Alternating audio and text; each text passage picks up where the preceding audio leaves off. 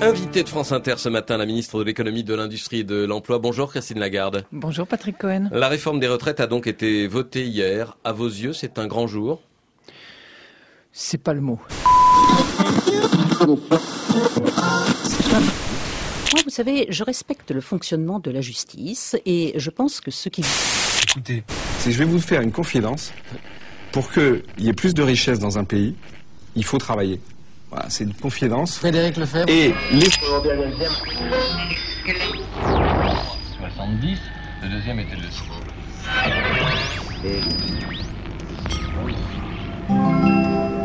Égalité. Terminus. Jamais.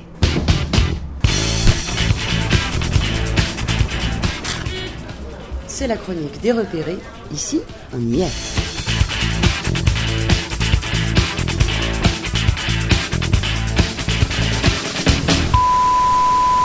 n'y aura pas d'affrontement, parce que dans une démocratie, l'affrontement n'est jamais quelque chose de positif. Tu sais faire quoi, toi, Cédric Ah bah moi, tu Tu sais pas draguer Tu, tu sais pas pas draguer, je drague mieux que toi. Mais viens, on va dans la rue, poteau. Non, mais la sais, tu dragues. Et s'agissant de l'immigration, je veux aussi que les choses soient claires. Je n'ai jamais été Christine O'Krent pour l'immigration zéro. Il faut déclarer comme objectif le quota zéro d'immigration. Non, cette affaire n'est pas politique et je ne veux pas qu'elle soit politique. Euh, c'est une affaire. Pas, pas, euh, pas forcément. Bah si. Pas forcément. Non, pas forcément. bah si. Ah bon, c'est pas pour ça. Eric, Eric. Un peu plus d'inflation, c'est-à-dire que les taux d'intérêt seront inférieurs aux taux d'inflation. Il n'y a que deux manières de payer les dettes, la guerre ou l'inflation. Euh, une bonne chose pour notre économie. C'est une bonne chose. Effectivement, Écoutez, guerre ou l'inflation. Oh putain, j'en ai marre là. Allez, venez, on se casse.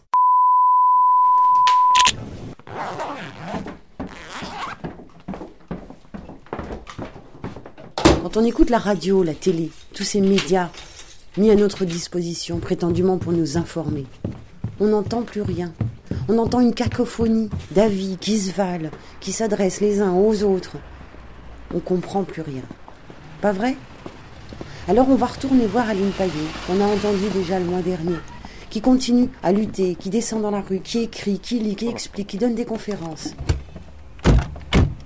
Et on se dit que peut-être elle, elle a trouvé un sens à cette cacophonie. On va lui poser la question. Allez, on y retourne. Aline, nous revoilà.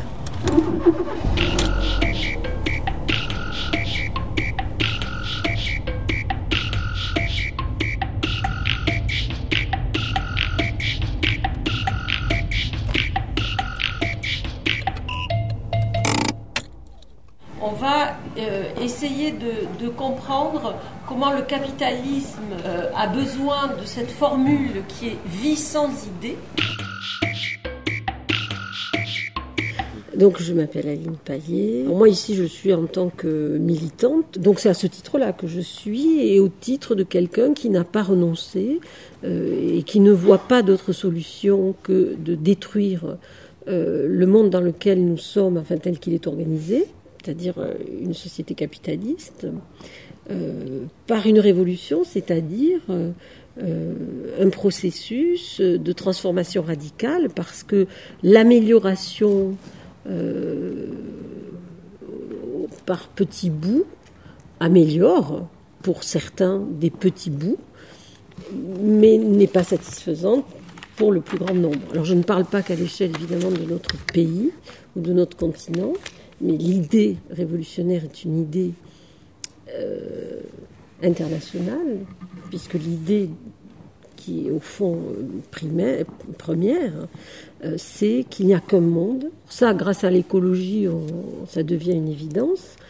Pour autant, ça ne l'est pas pour la circulation des hommes, par exemple. On laisse circuler les capitaux, les marchandises, euh, euh, un certain nombre d'idées, mais pas toutes, loin de là, mais pas les hommes. Par exemple, donc là, ça va pas. Dans tout ce qu'on entend à la télé, à la radio, est-ce qu'on n'est pas en train d'assister à une sorte de guerre des mots? Et à ce moment-là, comment nous, on peut se battre?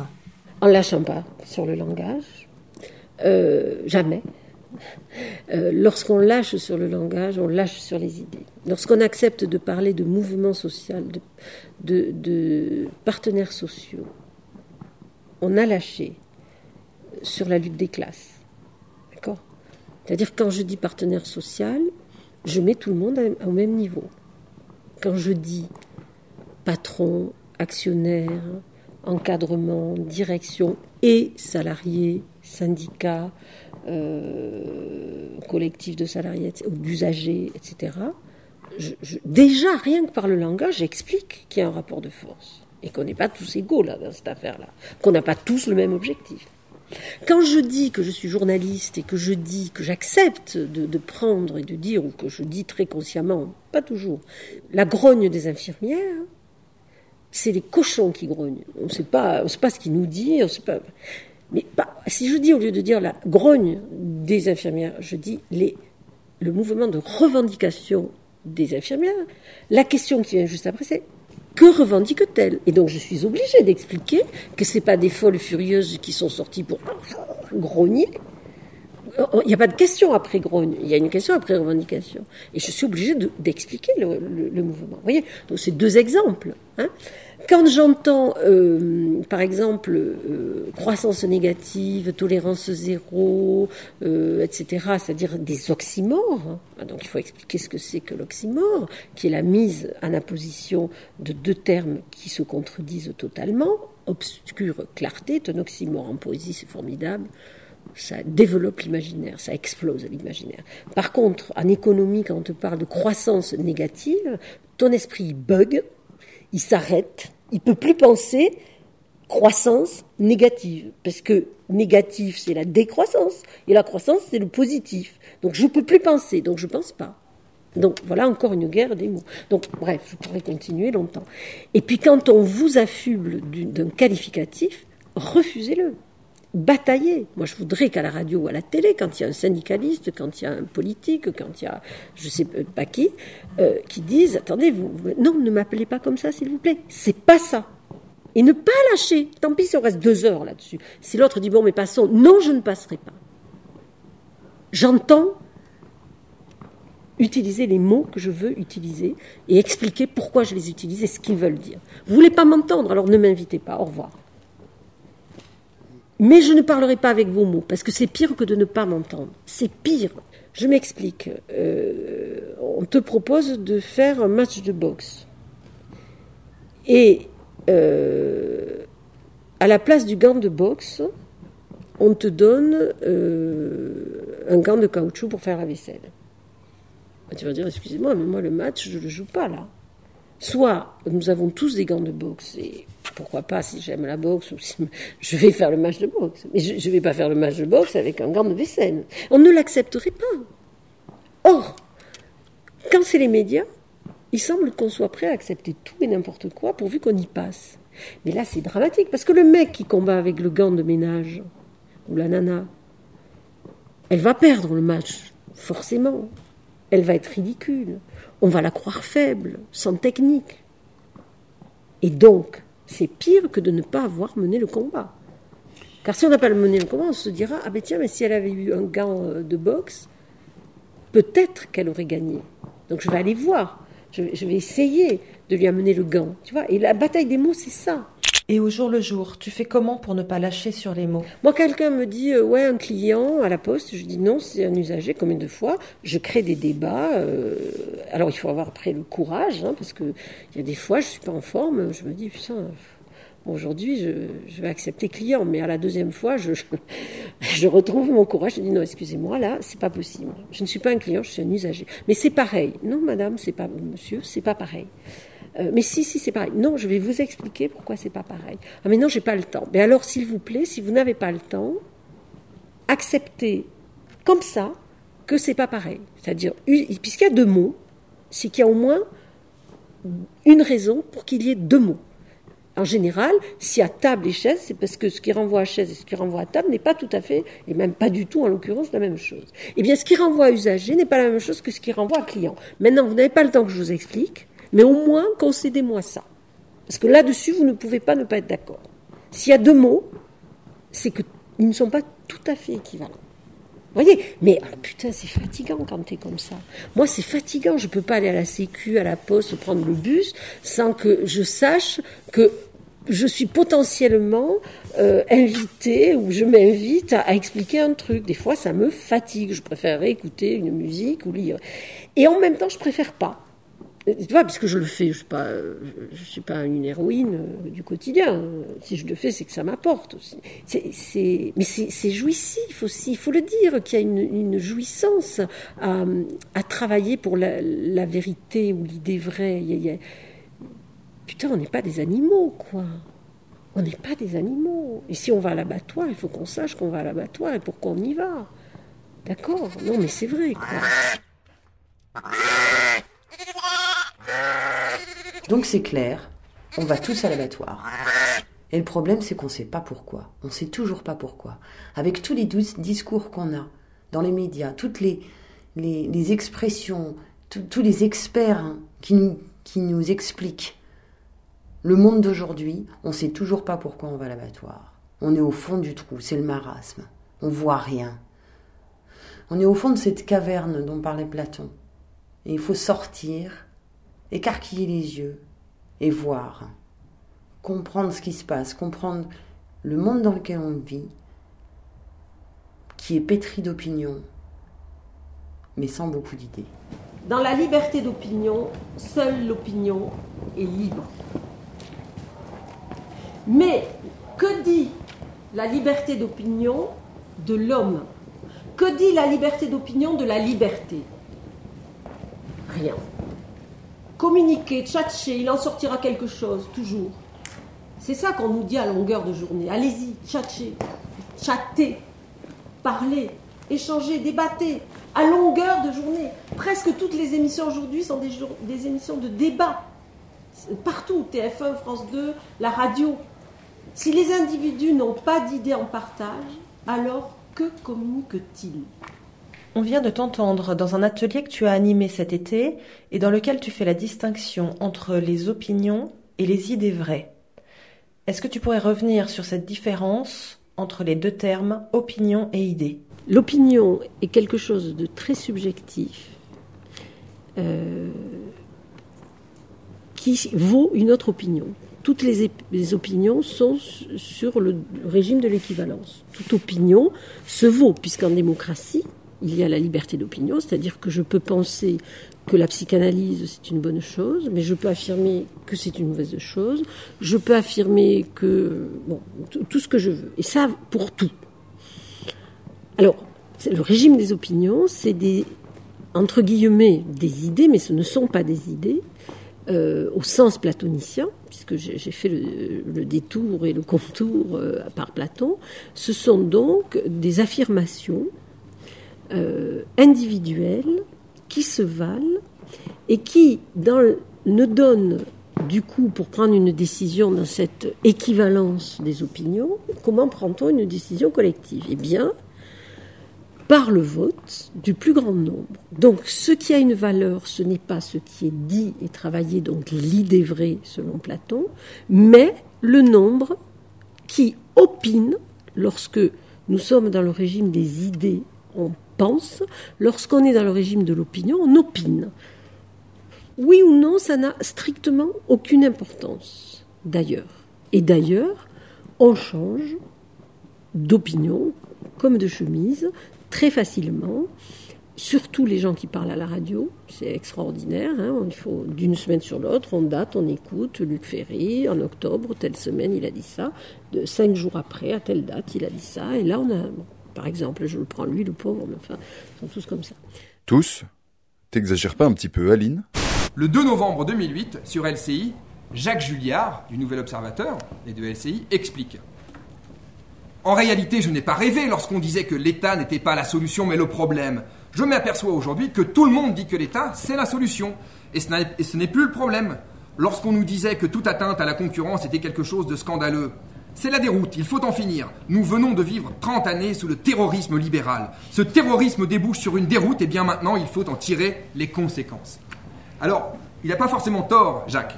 Sauf que le terrorisme libéral, seulement 5 mois auparavant, dans son émission, un certain Jacques Julliard participait à l'alimenter. Mai 2008, je cite. Je voudrais rappeler que le libéralisme est une conquête de la Révolution française, et non seulement le libéralisme politique, ce qui est l'évidence pour tout le monde, mais je vais plus loin. Économiquement, le libéralisme est aussi une conquête de la Révolution française. Qu'est-ce que c'était que l'ancien régime? C'était, n'oublions pas, une économie réglementée. On pourrait dire soviétique entre nous. Et s'agissant de l'immigration, je veux aussi que les choses soient claires. Je n'ai jamais été Christine O'Crane pour l'immigration zéro. Il faut déclarer comme objectif le quota zéro d'immigration. D'accord, on a compris. Mais comment ça se fait alors qu'on ne voit pas le piège? Il y a le marché des opinions. Et il y a une bourse. Hein tant de gens, hop, ça y est, celle-là, on, on considère que c'est une décision. Qu'est-ce qui est sanctionné par le nombre? Qu'est-ce qui fait le succès de l'opinion? En fait, ce qui fait le succès de l'opinion, c'est pas, on vient de le voir, la chose elle-même, qui serait meilleure qu'une autre, puisque toutes se valent, toutes les opinions, mais un mélange entre la rhétorique, c'est-à-dire l'art de le présenter, l'art du langage. Hein, il y a des gens dont on dit ce sont des bons euh, des leaders charismatiques, des bons communicants, ça dépend dans quel milieu on est, des bons orateurs, etc. Donc, un mélange entre la rhétorique, qui est l'art d'agencer les idées et de les donner à entendre, et l'intérêt personnel.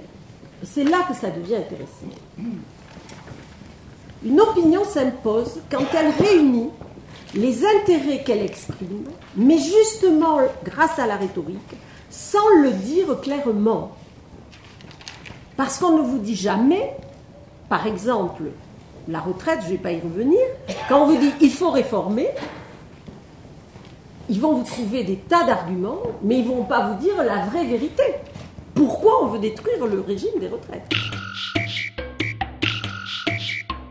Donc, ça c'est le régime des opinions, euh, et qui est forcément le régime démocratique. Autrement dit, la démocratie ne peut pas s'exercer sans le régime des opinions. Et ça va avec le capitalisme. C'est-à-dire le capitalisme dit vit sans idées, surtout, consomme, jouit, au jour le jour et le plus possible et le plus vite possible. Et puis en face, il y aurait quelque chose qui serait de l'ordre de la vraie vie. Et donc pour l'idée et la vraie vie, c'est tout le mythe de la caverne, il faut du temps, parce que c'est complexe. Euh, il faut accéder avec du temps et l'aide du collectif euh, à une autre vie qui en apparence et par moments est beaucoup moins confortable et beaucoup moins séduisante et beaucoup moins agréable que l'autre, mais qui, quand on y accède, ne peut plus être comparé à l'autre, et quand on y est, on ne peut plus faire autrement. En gros, le militant, quelle que soit sa cause, la mathématique, l'art, la politique. Une fois qu'il a accédé à ça, il ne peut plus devenir un mouton. Franchement, j'avais pas trop le moral. Et puis dehors, il faisait froid. Je me disais l'intersyndicale, c'est pas mon truc, moi j'y vais pas. Mais le matin à la radio, j'ai entendu un gars habile qui parlait des conflits sociaux et j'ai tout de suite aimé son style. franchement, euh, on est dans une démocratie formidable. Je trouve qu'il y a d'autres moyens euh, de le dire que de descendre dans la rue un peu traditionnellement, comme on le fait depuis 30 euh, ou 40 ans en France, avec les mêmes banderoles, avec des slogans d'ordre général. T'as rien trouvé de plus innovant que de fumiger en défilant. Enfin, franchement. Euh, franchement, t'as pas une autre idée. Tu vas encore manifester. Je me demande en l'écoutant si le rêve généralisé s'obtient en additionnant les cauchemars particuliers. Enfin, franchement, on devrait de temps en temps mettre en avant l'idée qu'un peu de solidarité nationale, un peu se resserrer les coudes, c'est pas plus mal. En gros, le gars me dit comme ça T'es pas chômeur, pourquoi tu boudes Enfin, franchement. Euh, si tu veux garder ton emploi, tu ferais mieux de serrer les coudes. Et je me demande en l'écoutant si le rêve généralisé s'obtient en additionnant les cauchemars particuliers. On a un filet de protecteur qu'on s'est créé, et on doit en être fier, qui est un formidable airbag contre, contre la crise. Enfin, franchement, euh, Airbag en option commerciale, parce qu'en série, ça faisait trop cher. Enfin, franchement, euh, Je lui ai acheté une carte postale, et puis je lui ai écrit derrière. Pour toi, la protection sociale est un airbag contre la crise. Il faut croire que le choc frontal t'a abîmé la matière grise. enfin, franchement, euh, Pour toi, la protection sociale est un airbag contre la crise. Il faut croire que le choc frontal t'a abîmé la matière grise. Quand ça va mal, c'est pas mal parce que plus ça, plus c'est, plus c'est inquiétant, et plus ça va mal, plus en réalité on devient français. Franchement, quand ça va mal, c'est pas mal parce que plus ça, plus c'est, plus c'est inquiétant, et plus ça va mal, plus en réalité on devient français. Quand ça va mal, c'est pas mal parce que plus ça, plus c'est, plus c'est, plus c'est, plus ça. Je me demande en défilant si le rêve généralisé s'obtient en additionnant les cauchemars particuliers.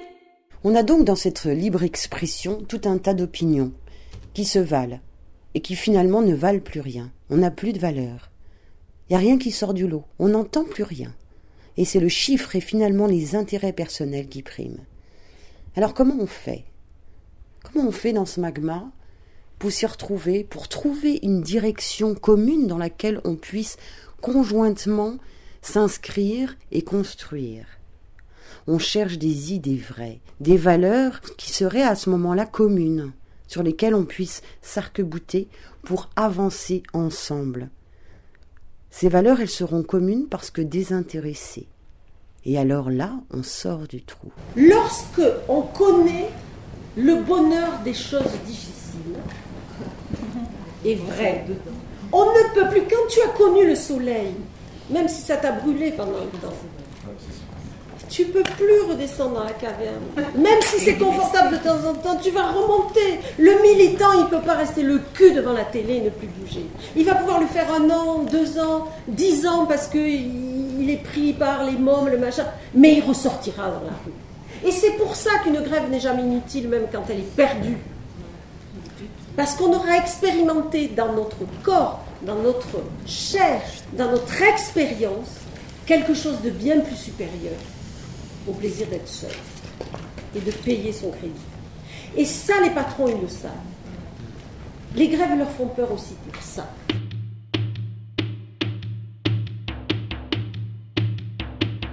Dans ton atelier, tu fais le lien entre ces idées vraies, ces idées communes et le militantisme. Mais comment, alors, euh, nous, on peut faire dans la vie de tous les jours pour tenir ces idées et ne pas douter sans arrêt? Le problème, il n'est pas la certitude ou le doute. Euh, parce que pour, euh, accéder à la connaissance, il faut douter. Un, petit peu, beaucoup, euh, selon le chemin. Mais à un moment donné, il faut arriver à des certitudes. On ne peut pas toujours douter. Tout simplement parce qu'à un moment donné, ça devient l'évidence. C'est facile à comprendre en mathématiques. Même si il y a des théorèmes non résolus en mathématiques. hein, et on voit combien ça les préoccupe. Mais ce qui ne nous gêne pas là, c'est que la recherche dans la connaissance, a priori, est désintéressée. Par exemple, on a voulu donner de l'argent là, à un mec du CNRS, un chercheur qui a trouvé je ne sais plus quelle euh, chose formidable. Euh, je l'ai entendu cet été sur France Inter, j'avais entendu avant. Il explique pourquoi il a refusé cet argent. Il dit Je suis un chercheur du CNRS, je suis en fin de carrière, euh, ça va, j'ai pas besoin d'argent.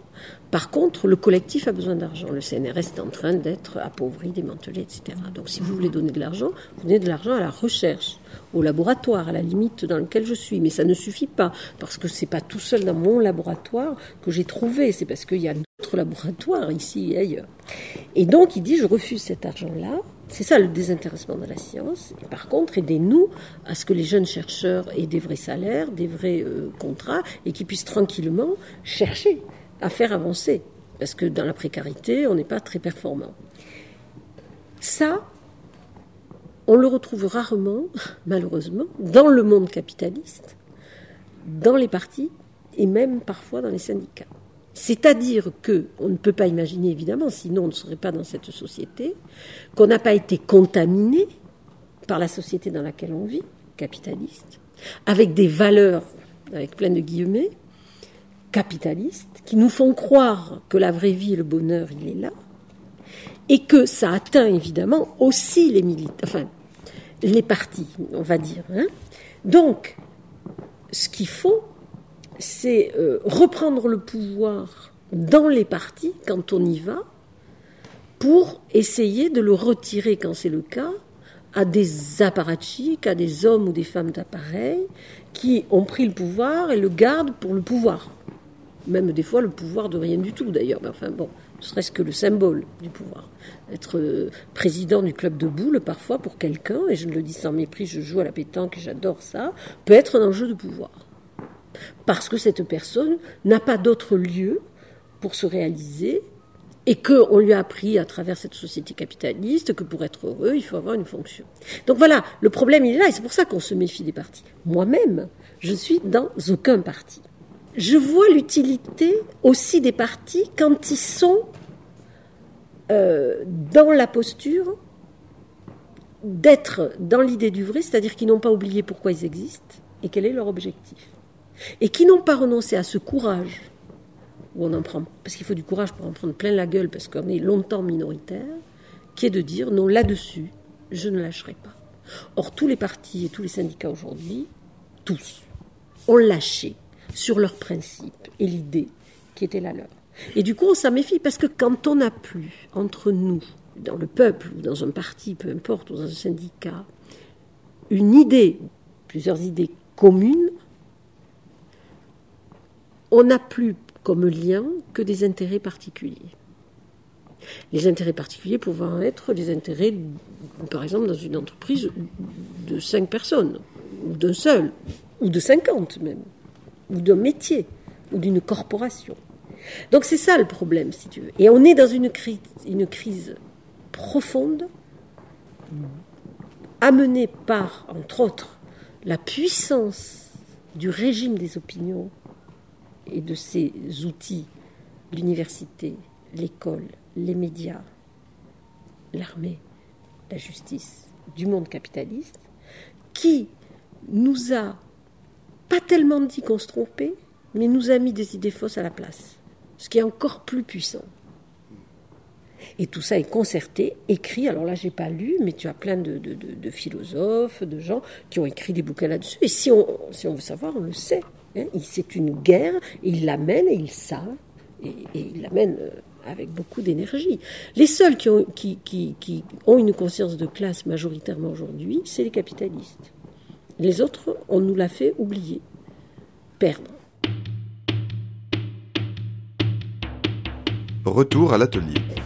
Et alors, il y a une chose qui est très importante. Si nous n'avons pas d'idées en partage commune et désintéressée, nous n'avons plus en partage que l'intérêt des individus.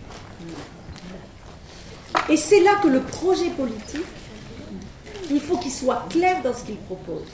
Sinon, à la fois, c'est la boîte à ouverte à tout, et surtout, nous n'aurons pas des choses suffisamment posées qui nous réunissent et qu'on pourra débattre après, et qui sera notre intérêt collectif, mais on en reviendra à des intérêts perso, corporatiste, c'est là que certains syndicats, par exemple, qui ne tentent de pas l'universel avec des idées vraies, vont défendre, certes, mais des intérêts particuliers, et ne feront pas un projet, et ils sont loin de l'utopie, cela.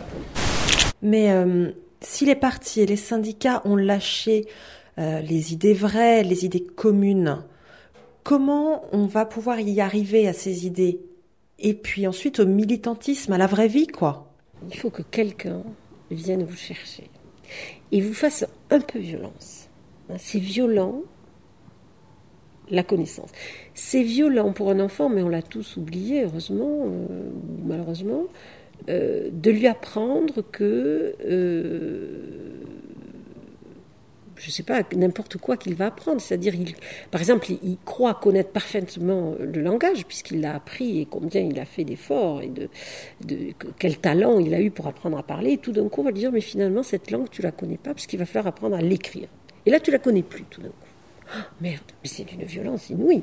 Et quel boulot d'apprendre à lire et à écrire.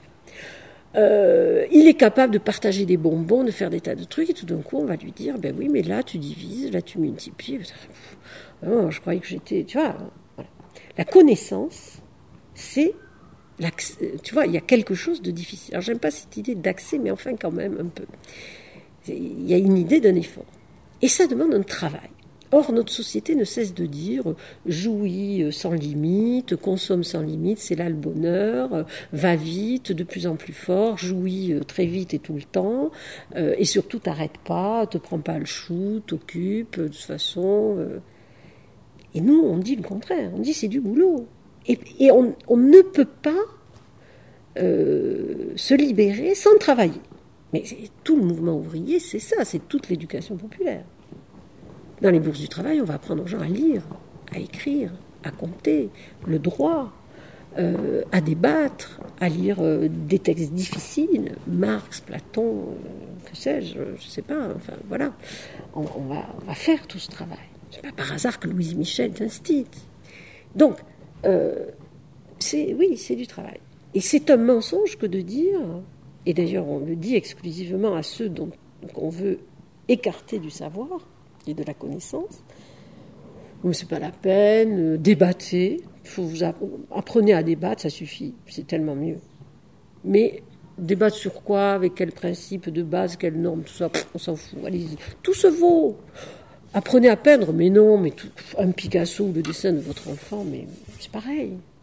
Et dire à un enfant et le laisser dans la croyance que son dessin de 4 ans ne peut pas évoluer. Mais oui, à 4 ans, tu es mon Picasso chéri.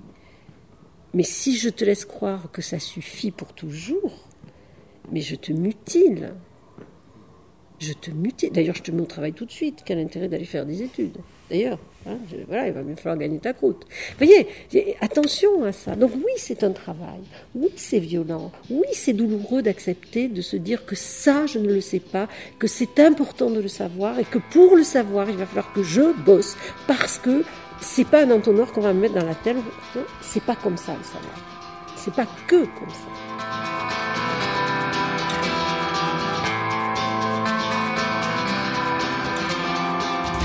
Très souvent pensé à toi depuis ce matin de juillet. Où je t'ai vu traîner ta croix pendant que les idiots causaient. Le chagrin joue avec les lois. Et les lois jouent avec nos plaies. Les salauds sont pas ce qu'on croit. Quand tout bascule à l'imparfait. Ronge tes barreaux avec les dents. Le soleil est là qui t'attend. Ronge tes barreaux avec les dents. Tes amis deviennent impatients. J'imagine ton cœur et ton corps piétinés au fil des journées. Et je te vois dans un remords imprimé pour l'éternité. Je rêve pour toi de réconfort, de joie et de paix retrouvée. Si tu pouvais sourire encore, quand tes larmes seront séchées, ronge tes barreaux avec les dents. Le soleil est là qui t'attend. Ronge tes barreaux avec les dents. Tes amis deviennent impatients.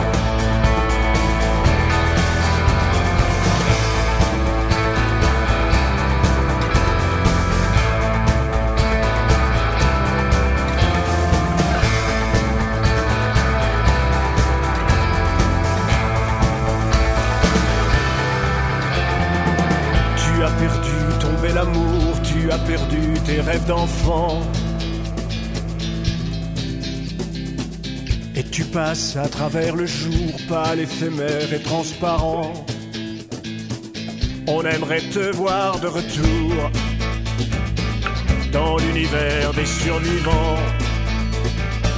Fillon prisonnier de la tour, qui sera ton Charles d'Orléans Roche tes barreaux avec les dents.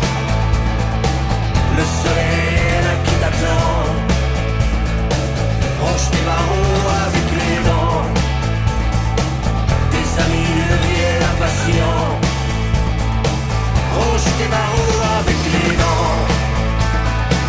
Le soleil est là qui t'attend. Roche tes barreaux avec les dents.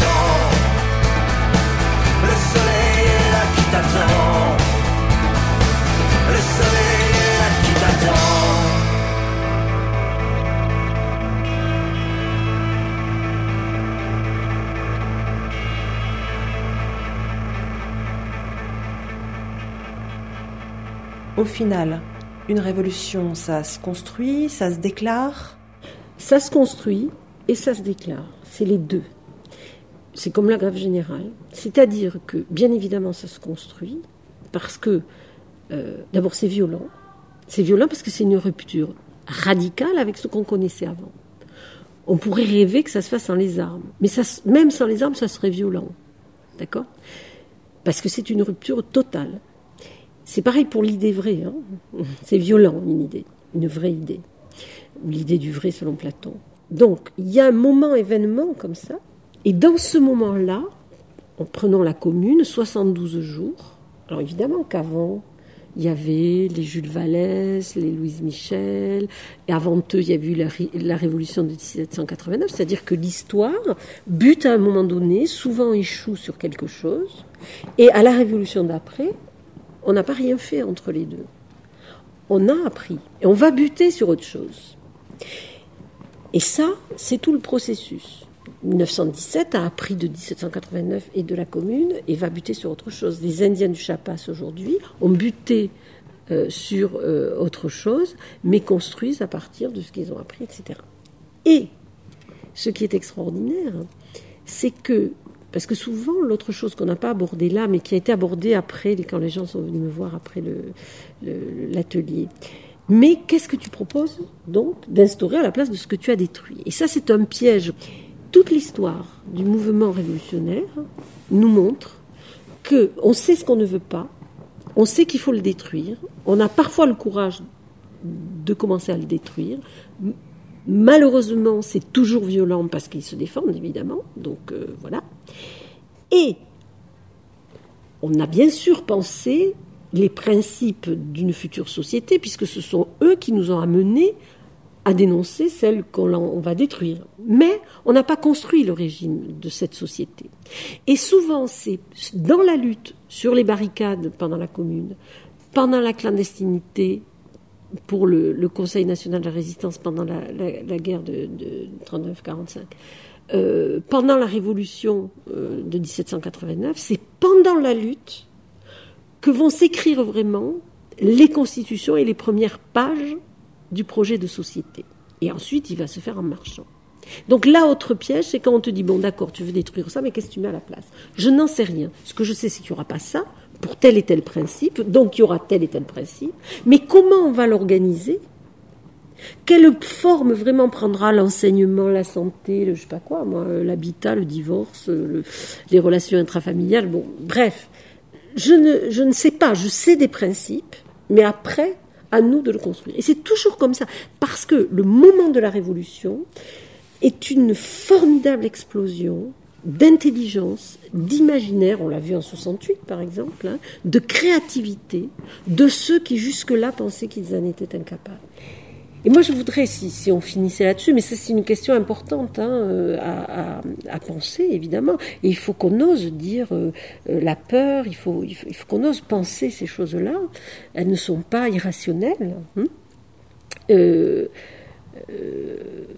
une phrase du sous-commandant Marcos qui est magnifique, parce que ces Indiens qui sont pacifistes par ailleurs, par culture, le commandant Marcos a cette très très belle phrase qui dit euh, il faut une sacrée dose euh, de tendresse pour se lever chaque matin après tant de nuits dessus.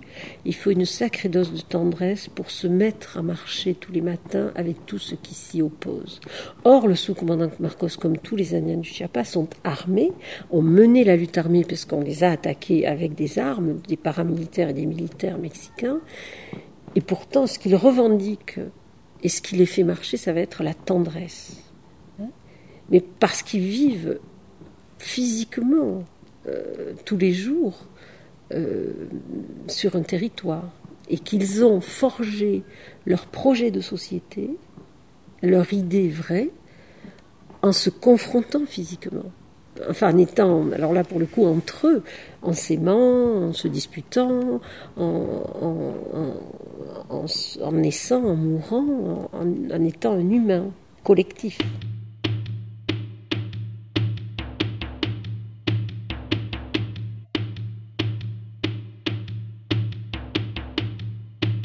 Merci Aline d'avoir partagé tes idées. La suite avec notre rubrique vaut mieux être sourd.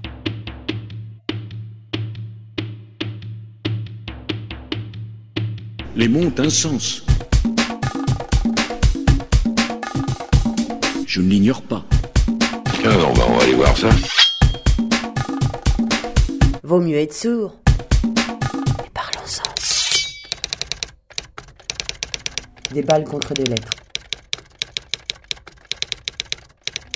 Le financement de logements qui a été impacté par le recul des prix de l'immobilier. Vincent Eusé, coprésident de l'association des commerçants, a été impacté par les travaux. Précisons que l'exercice 2009 a été impacté par des éléments exceptionnels. Le niveau d'activité a été impacté par le ralentissement économique. Le résultat fiscal a été impacté par la neutralisation à concurrence malgré une solide dynamique d'activité, notamment à l'international. L'exercice 2009 a été impacté par deux éléments. Le cours d'ArcelorMittal a été impacté dans la même mesure que celui. Le chiffre d'affaires du premier trimestre de l'exercice en cours a été impacté par une diminution notoire des promotions de Vincent Eusé, coprésident de l'association des commerçants, a été impacté par les travaux. Le résultat fiscal a été impacté par la neutralisation nationale. L'exercice 2009 a été impacté par deux éléments majeurs. Prenons l'exemple de licenciement économique. Monsieur Intel a été impacté par le plan social.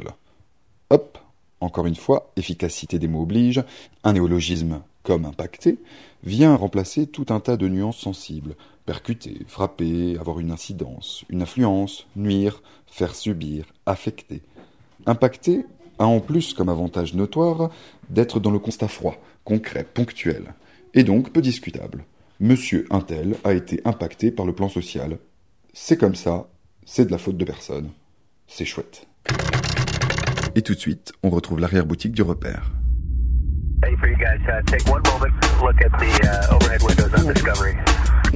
repère. Le repère. Un avis. Une idée. Le repère. Le repère. Le repère. Le repère de Nantes. Homéliès, tous les troisièmes vendredis du mois. Bienvenue dans l'arrière-boutique. Un avis, une opinion, une idée, quelqu'un. Au repère du mois d'octobre, pas de sujet. On parle de ce qui nous tient à cœur. Alors évidemment, on allait sur le terrain des manifestations, des retraites, des mobilisations, des blocages.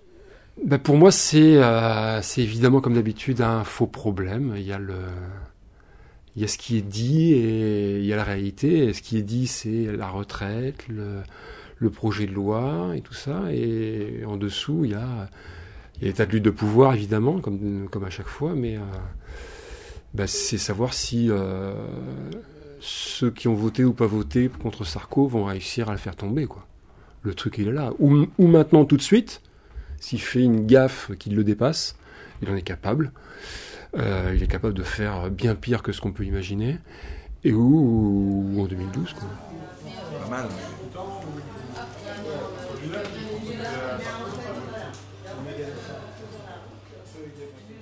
On est dans la manif, on se sent déjà beaucoup moins seul. Euh, c'est vrai qu'il y a une appartenance, on, a envie de se sentir euh, unis, euh, ça c'est génial. Après, quand on retourne chacun dans nos boîtes, on se sent déjà, un peu plus seul et on a vraiment l'impression de se dire, oula, c'est vrai que tout le monde n'a pas manifesté. quoi. S'il y a effectivement 3 millions de personnes qui ont manifesté, on n'est pas aux 60 millions encore, hein, bien évidemment. Quoi. Et dans les boîtes, bah, c'est pas il y a beaucoup de discours réac, il y a beaucoup de gens euh, silencieux euh, et, beaucoup de gens qui vont pas manifester. C'est vraiment, euh, malgré tout, très minoritaire. je pense que c'est surtout les jeunes qui viennent qui font que ce soit différent. Parce que eux, ils respectent pas les, règles. Nous, on a appris, on a été bien éduqués, on respecte les règles, on dit bonjour monsieur, on met pas le doigt dans le nez et compagnie, et les jeunes eux, non, ils veulent pas de ça. Donc, euh, c'est qu'ils vont, euh, je pense, eux, nous bousculer. Ça, c'est clair. Je pense qu'il y a plus d'espoir dans l'intergénérationnel que dans la, grève, euh, générale. Parce qu'il y a beaucoup de gens qui, sont, très très limites financièrement, qui, voient la, facture au supermarché augmenter et le, le caddie vider. Donc, ça fait peur à beaucoup de gens mais par contre, justement, les, les, jeunes, eux, vont nous faire. Euh, c'est peut-être eux qui vont aller devant et nous, on sera obligé de suivre. C'est possible. En poussant, euh, en poussant le, pouvoir à la faute, quoi, tout simplement. Je pense que eux, ils en seraient peut-être capables de pousser à la faute. C'est peut-être pour ça que le pouvoir, en ce moment, euh, fait tout pour discréditer l'appel des jeunes à manifester, de les, de les ramener en tant qu'enfants, quoi. Mhm. Et non pas jeunes, ados, euh, et- et futurs adultes, quoi. C'est euh, c'est d'anciens bébés pour eux, quoi.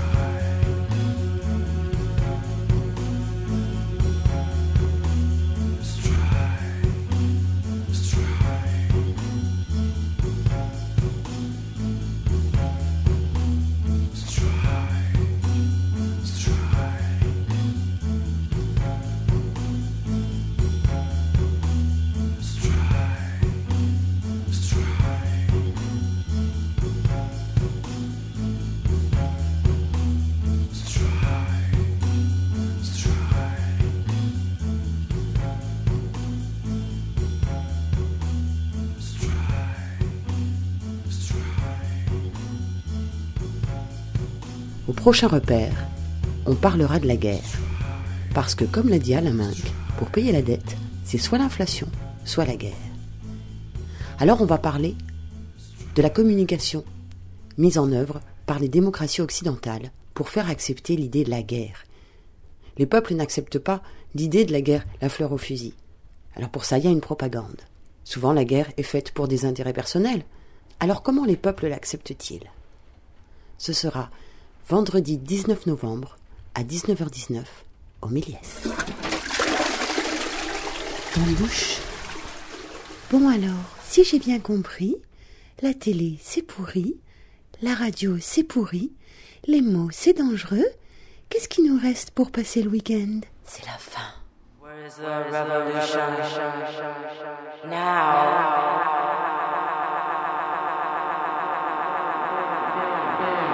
Mm-hmm.